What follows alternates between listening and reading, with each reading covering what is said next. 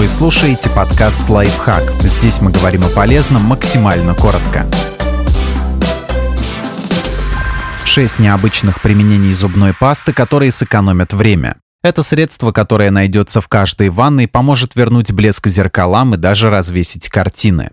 Устранить неприятный запах. Нанесите небольшое количество пасты на щетку для мытья посуды и хорошенько потрите емкость, которую нужно освежить. В конце промойте ее водой. Этот метод особенно эффективен для детских бутылочек, кружек непроливаек и термосов, на которых со временем образуется мутная пленка. Но работает он не только для посуды. Если после готовки у вас на руках остался аромат чеснока, лука или другого продукта со стойким запахом, используйте для мытья рук не мыло, а зубную пасту. Результат вас точно порадует.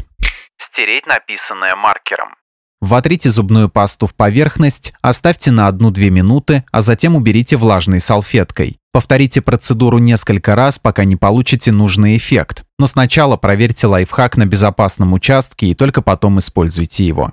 Убрать потертости на кроссовках. Этот метод подойдет только для обуви с белой подошвой. Возьмите старую зубную щетку и обработайте потертые места обычной белой негелевой зубной пастой. Оставьте на 10 минут, а затем пройдитесь влажной тряпкой. Повторяйте, пока результат вас полностью не удовлетворит.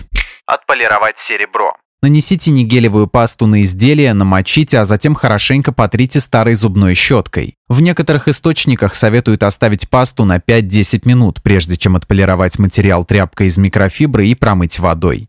Ликвидировать мелкие царапины.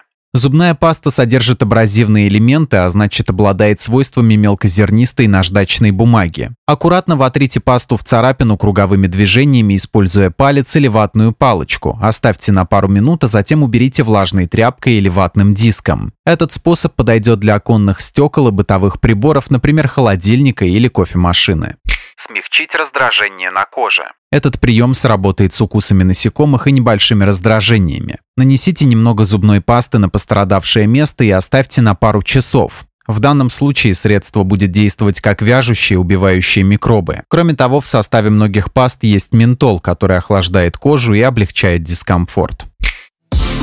Подписывайтесь на подкаст «Лайфхак» на всех удобных платформах, ставьте ему лайки и звездочки, оставляйте комментарии.